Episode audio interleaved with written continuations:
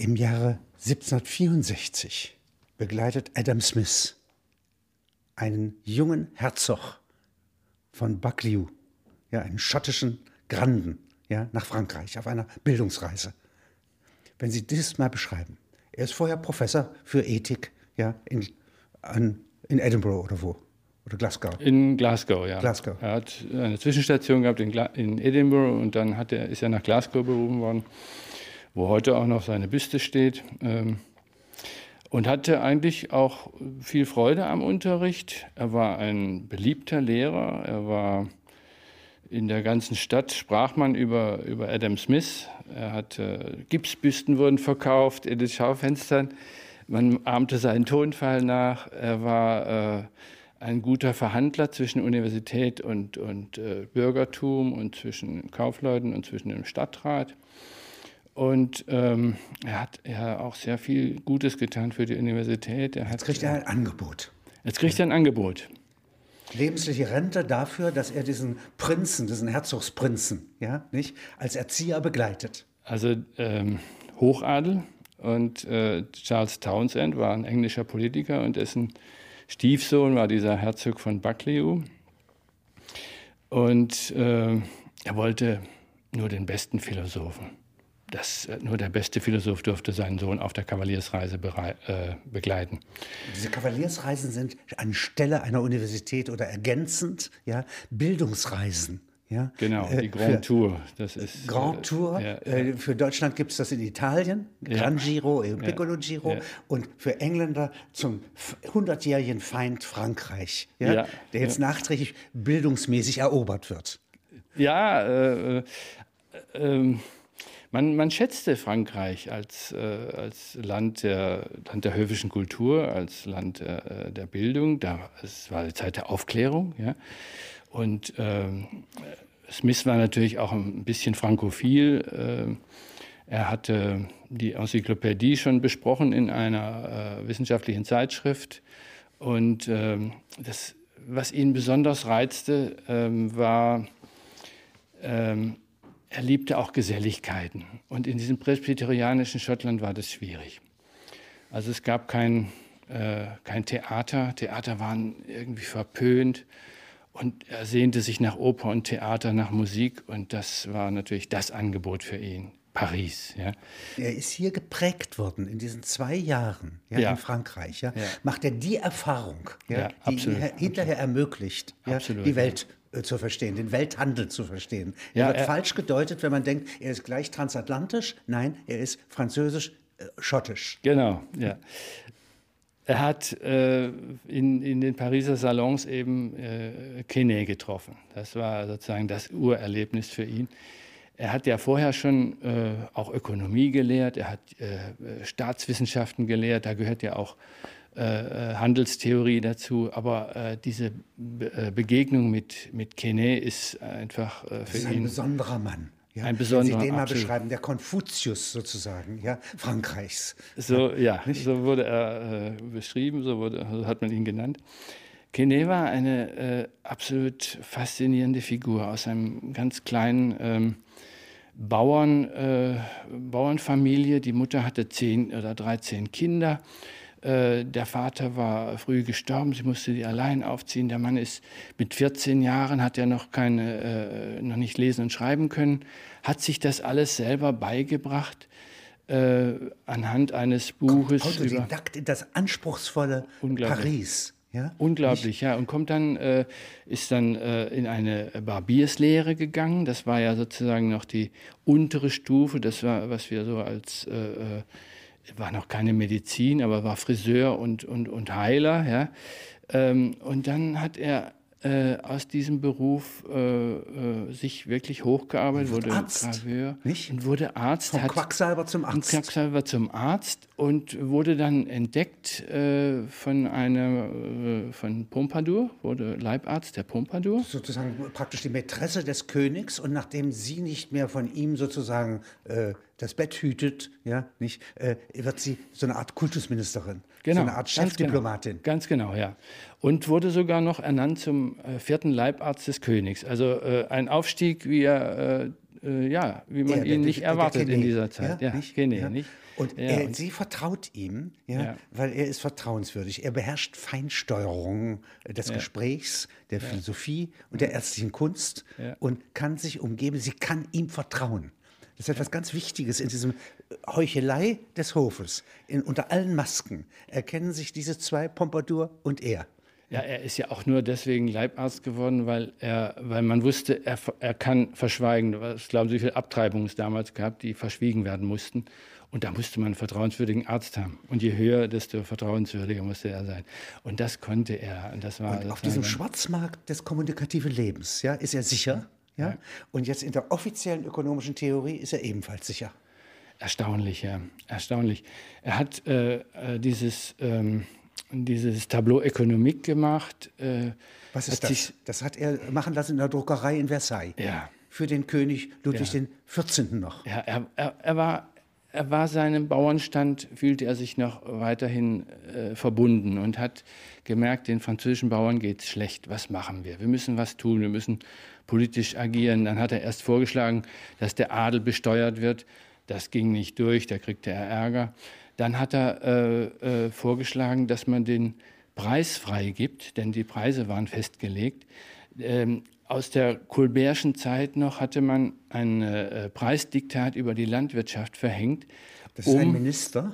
Ja, Colbert nicht? war ein berühmter Minister, Ludwig Finanzminister, ja, ja, der die merkantilistische Schule entwickelt. Genau, Und das genau. heißt also, man muss die Preise niedrig halten äh, in der Landwirtschaft. Genau, damit die äh, Manufakturen billig produzieren können. Damit ja. billige Löhne da sind ja. und das, genau. Ergebnis der Manufakturen kann ich exportieren, wie Porzellan, genau. ja, wie also Teppiche. War, ja. Das ist ein richtiger Exportsektor äh, entstanden. Genau, ja, das war sozusagen auch das äh, große. Äh, und die ja. sind im Preis nach oben unbegrenzt. Also wenn es Luxus ist und selten ist, dann ja. ist es auch verkaufbar in der Welt. Es war Exportschlager. Ist ja heute noch Exportschlager, nicht? Louis Vuitton, nicht? Also, oder ich will keine Werbung machen hier, aber, Ledersachen, Parfums und so weiter. Ist noch heute Exportindustrie Frankreichs. Ja? Das ist die Schule. Das ist die ja? Schule, ja, die ist äh, geblieben. Ja. Und dieses, diesen äh, sozusagen den Glanz ja, äh, der neuen äh, Industrie, ja, nicht? Oder der, äh, der Manufakturen, nicht? Darin ist der Colbert und die Physiokraten verliebt. Ja? Und dafür opfern sie und pressen den Bauernstand aus. Das war das Problem. Das war genau das Dilemma, das, äh, das äh, Colbert äh, eben durchaus bewusst war, muss man sagen. Dazu kamen natürlich noch die Kriege von Ludwig XIV., die auch viel Geld kosteten. Ähm, aber sein Nachfolger ähm, hat, hat einfach nur noch schematisch agiert. Hat, Colbert hatte noch ein Gefühl für diese äh, äh, Gleichgewichte. Divergenzen, für diese Disproportionen. Ja? Und er hat auch noch hier und da was äh, umgesteuert. Aber sein Nachfolger äh, hat äh, das alles nur noch schematisch betrieben und den Bauern ging es wirklich immer schlechter. Ähm, dann kam. Er trägt auf seinem Rücken, ja, ja also ja, 90 Prozent ja. agrarisch, ja, und die tragen den Adel, den Klerus, aber vor allen Dingen die Globalisierung möchte ich es mal vereinfacht nennen, ja, den. Äh, Witz, etwas in London oder in Brandenburg abzusetzen. Ja. Und das Ganz kostet genau. einfach. So wie meinetwegen die Globalisierung heute auf den Sparkonten liegt. Ja.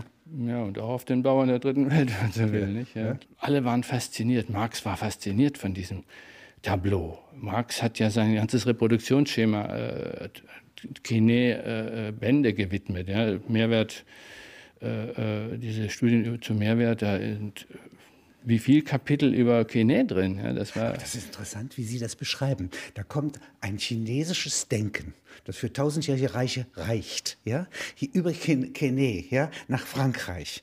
Das wird abgeguckt von Smith, ja, ja. und von über Smith als Transmissionsriemen und Kene, ja, ja. Marx, ja, ja, ja, ja. Und da wird es wieder nach China zu Mao Zedong exportiert. Und er nan, ihn nannten sie Kung Fu Tse, nicht? ja, ja, ja. Ja, ja, ja ähm, das ist, äh, äh, ja, es ist später, Leontjev nimmt es für seine Input-Output-Analysen. Ja, wir haben Stobbe, äh, äh, volkswirtschaftliche äh, Gesamtrechnung. Das Grundlage ist Kene, immer Kene. Und bei, bei Smith eben auch. Nicht? Da haben wir dann das Jahresprodukt und äh, äh damit, davon gehen sie aus, also was wird produziert, wie wird es konsumiert, wie wird es bezahlt und so weiter. Das sind die Grunddaten. Nicht? Und da lernt also gewissermaßen, das sind sozusagen die Raster, ja, mhm. die jetzt im Kopf von Smith mhm. äh, wie durch ein Crossmapping ja, mhm. den Markt lesbar machen und gleichzeitig die alten Strukturen, ja, die, die schottische Struktur der Vorfahren, ja, damit kompatibel machen. Mhm. Sodass er im Grunde drei Mikroskope oder Fernrohre gleichzeitig benutzt. Nicht? Ja, ja, ja? Ist, die neue ja. Zeit, die alte Zeit und die französische Schule als Brille. Er bringt noch, das ist aber auch nicht, äh, äh, gar nicht mal autonom von ihm, er bringt eben noch diesen Begriff der Arbeitsteilung hinein und dann die Arbeitsteilung auch zwischen den Nationen. Aber äh, diese, diese Nadelfabrik, das ist ja das berühmte Beispiel, nicht? Und, ähm, Was ist das für ein Beispiel? Die Nadelfabrik, das, er zeigt ein Einzelner, wenn er die Nadel macht, den Kopf herstellt, dann diesen Schaft herstellt, äh, der braucht viel mehr Zeit ein als. Jahr.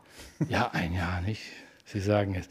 Und der andere braucht, äh, wenn, wenn fünf Leute daran arbeiten, einer macht den, den halben Kopf, den anderen Hälfte, der andere macht den Schaft, äh, das, der können in der gleichen Zeit zehn, ja, zehnmal, zehnmal so viel herstellen oder hundertmal so viel. Und ähm, das Beispiel gibt es ja schon in der Enzyklopädie. Das ist nicht mal unbedingt original von ihm. Ja? Da haben Sie ja noch ein, ein, Bild, wie die Nadelfabrik, in, die Arbeitszeit in der Nadelfabrik ist. Ja?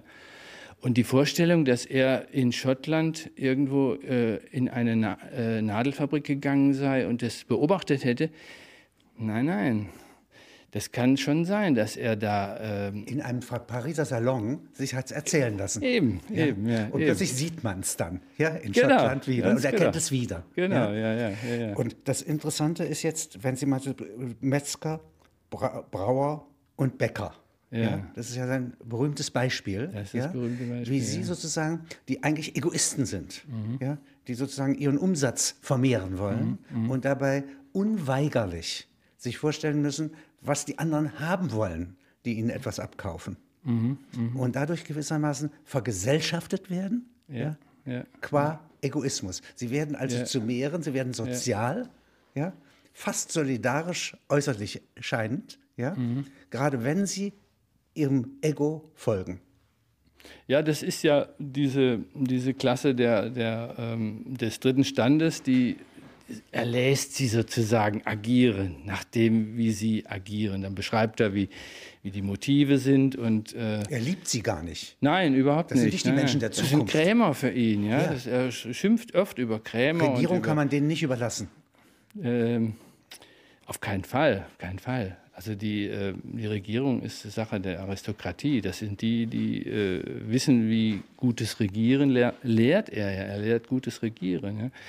Und das ist der Rahmen, der denen gesetzt ist. Wenn die in dem Rahmen agieren, wenn die im, äh, wenn sie sozusagen den, äh, in, ihrem, in ihrem Markt agieren, da kommt das Beste raus, denkt er. Nicht? Aber man muss darauf achten, er, ich meine, er, wenn, wenn man ihn als Vertreter des Freihandels bezeichnet, ist es natürlich absurd. Ein, ein Vertreter äh, äh, der, äh, der schottisch-englischen Vereinigten äh, Britanniens, der äh, so stark für die Navigationsakte äh, plädiert. Das ist kein Freihändler, das geht gar nicht. Ja? Also es ist schon, das sind eine ganze Reihe Missverständnisse.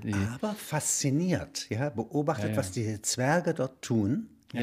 Und dass sie sozusagen entgegen ihren Absichten, und wir glauben nicht, dass sie gutmütig sind, ja? Nein, nein. Aber genau. sie ja. produzieren etwas, ja. was mich ja. doch ins Erstaunen bringt. Ja, ja so, so geht jeder seinen Interessen nach. Das ist äh, seine Sicht und das ist, äh, ist, ja auch gar, ist ja auch völlig unproblematisch. Jeder geht den Interessen nach.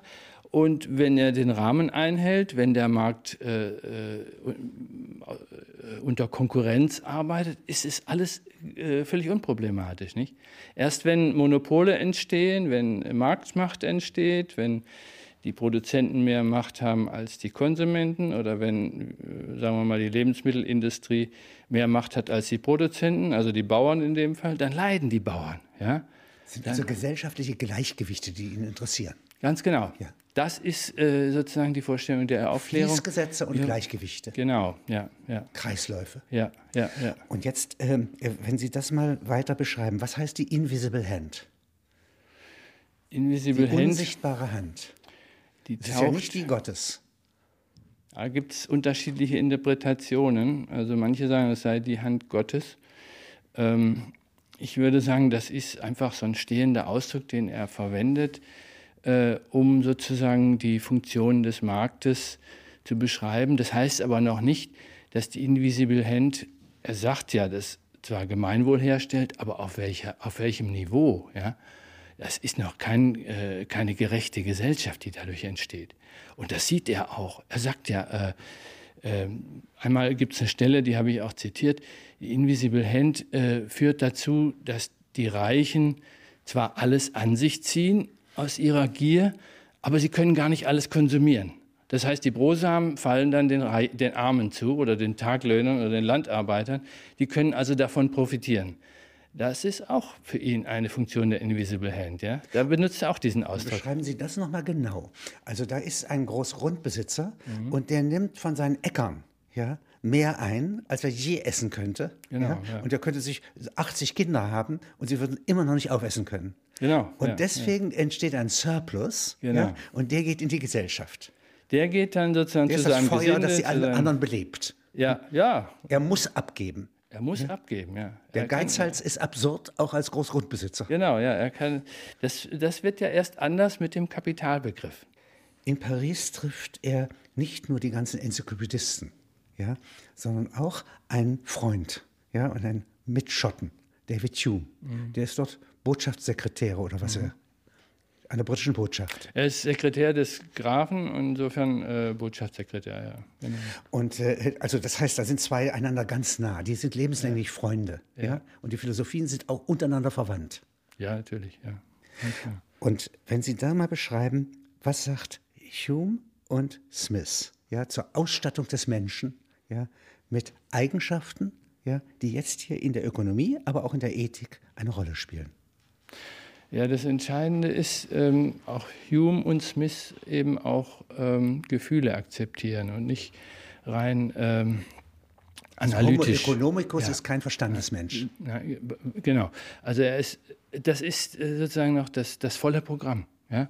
Wir haben eine, eine äh, Lehre der Ökonomie, in der die Gesellschaft, die, äh, die menschlichen Gefühle, die menschlichen äh, Beziehungen einfach noch äh, eine Rolle spielen, in der die noch äh, vor jeglichem äh, rein äh, egoistischen Trieb einfach äh, gefiltert werden. Ja, die egoistischen Triebe sind, äh, sind da, aber, äh, aber zwischen Eltern und Kindern, also wenn der Mensch produziert wird, ja, nicht, ja. dann geht es anders vor sich.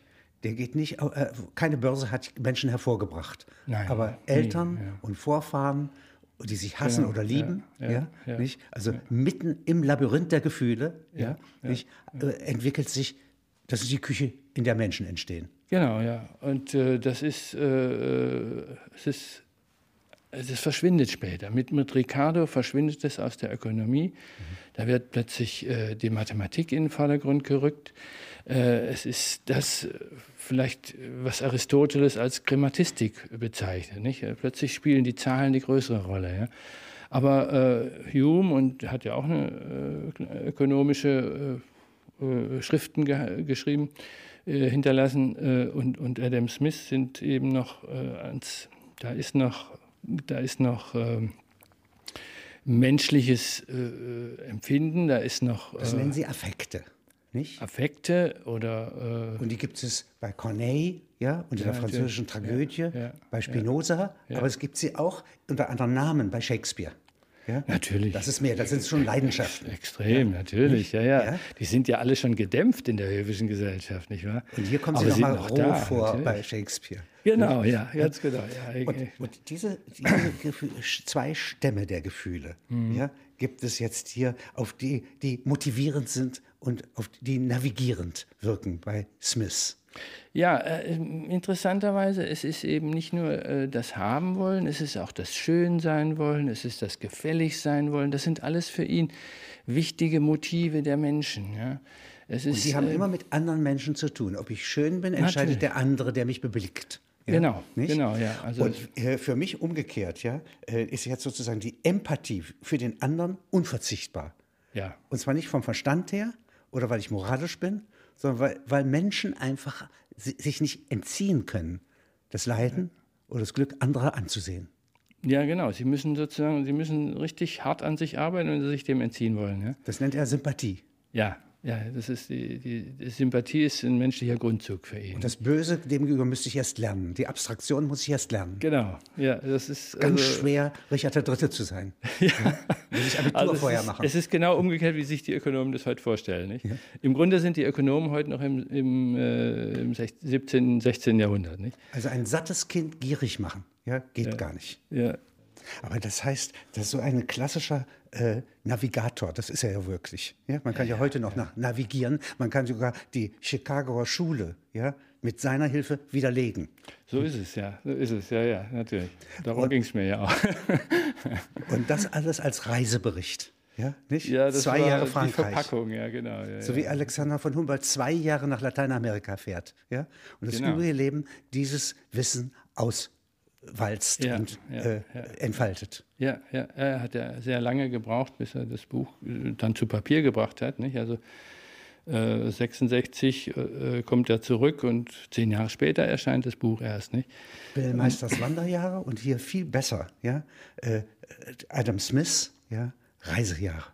Reisejahre, genau, ja, ja, ja. war, äh, er wollte ja noch länger bleiben auch, aber äh, er musste dann zurück, weil ähm, der Bruder von seinem Schützling äh, plötzlich verstorben ist und er musste, er musste regelrecht den Leichnam zurückbringen nach, nach London. Also ein Herzogssohn in Paris, ja, wird erschlagen von einer Rotte Leute, Ja, von Räubern, ja, ja, ja, ja. Furchtbar. erholt Ja, sich davon nicht mehr. Ja, genau, ja, ja. Also es ist äh, Er, Adam Smith, an ja. dem Lager, ja, Ja, ja, wie ja. ein Arzt. Ja, ja, Ja. ja. Also es, es ist eine schreckliche Geschichte eigentlich, nicht? Und dann musste er zurück und äh, Aber ihm ist nicht die Volkswirtschaft im Allgemeinen oder die Bildung eines Prinzen nur anvertraut, sondern auch der konkrete, hier Verwundete, ja, Ja, den, ja.